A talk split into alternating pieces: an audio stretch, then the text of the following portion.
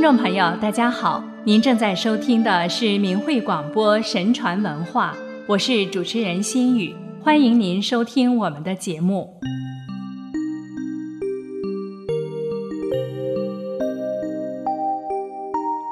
千里莺啼绿映红，水村山郭酒旗风。南朝四百八十寺，多少楼台烟雨中。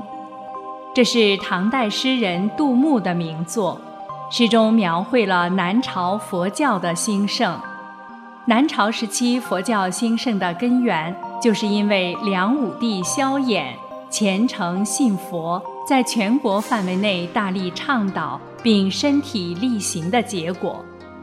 萧衍即位后。政绩是非常显著的，他吸取了其灭亡的教训，自己勤于政务，而且不分春夏秋冬，四更天准时起床批阅奏章公文，冬天把手都冻裂了。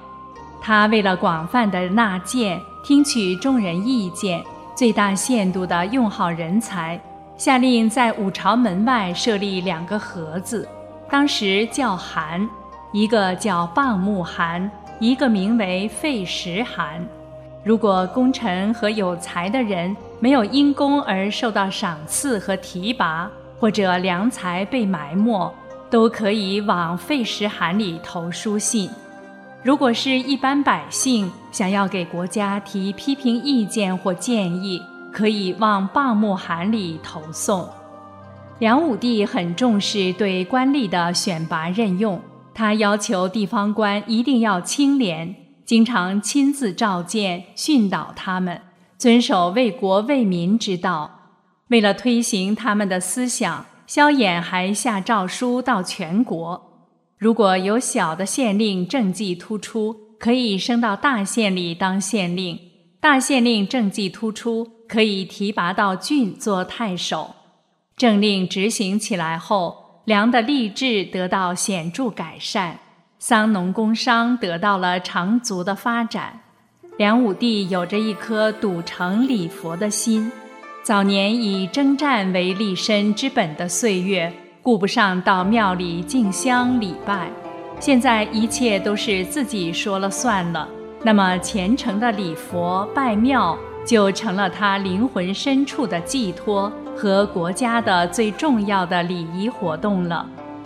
公元五百零四年，他成为一国之君的第二年，亲率僧俗两万人，在重云殿的重云阁撰写了《舍道是佛文》，宣示自己一心礼佛的志愿。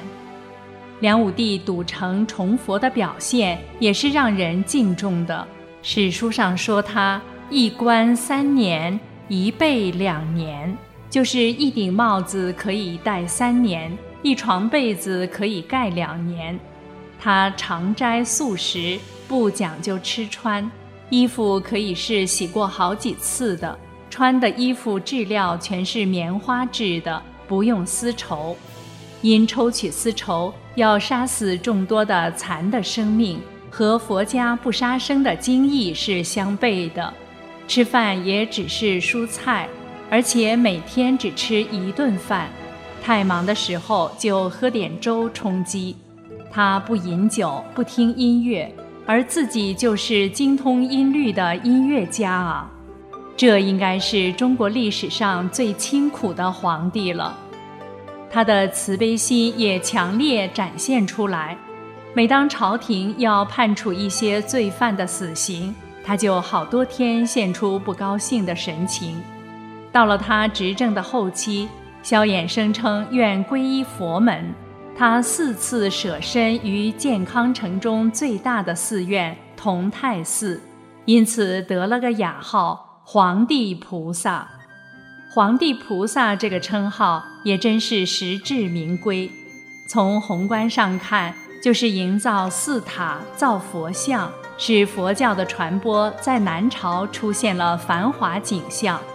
建康城东西南北各四十里，城内外的寺院就有五百多座，一座连着一座，重楼峻阁，高台宝塔，巍巍矗立。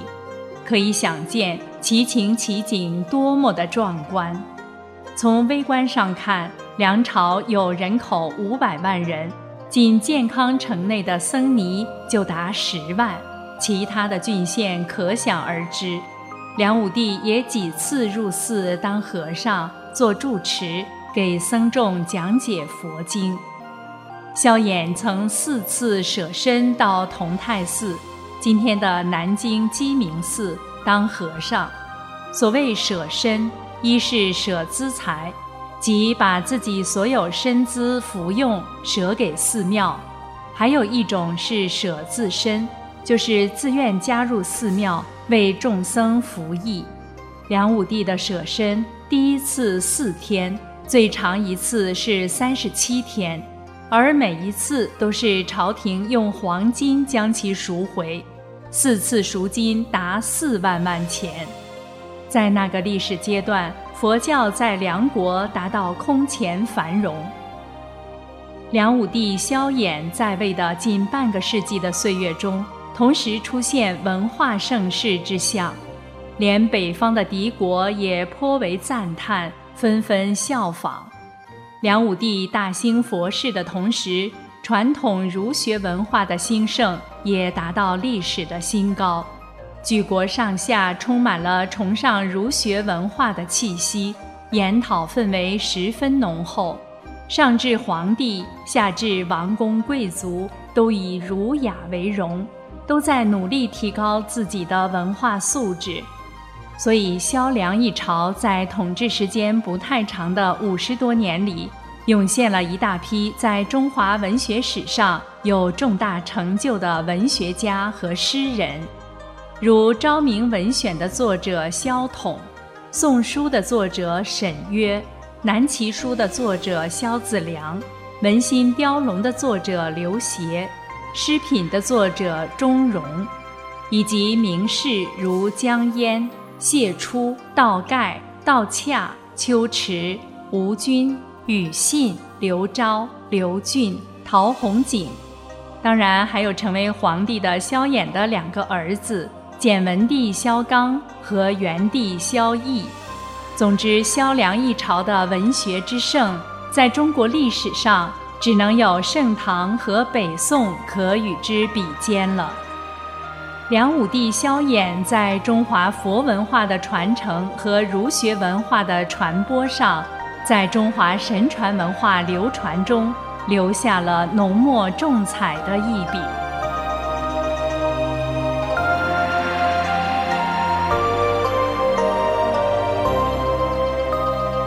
好，听众朋友，今天的节目就为您播送到这里。心语感谢您的收听，下期时间我们再见。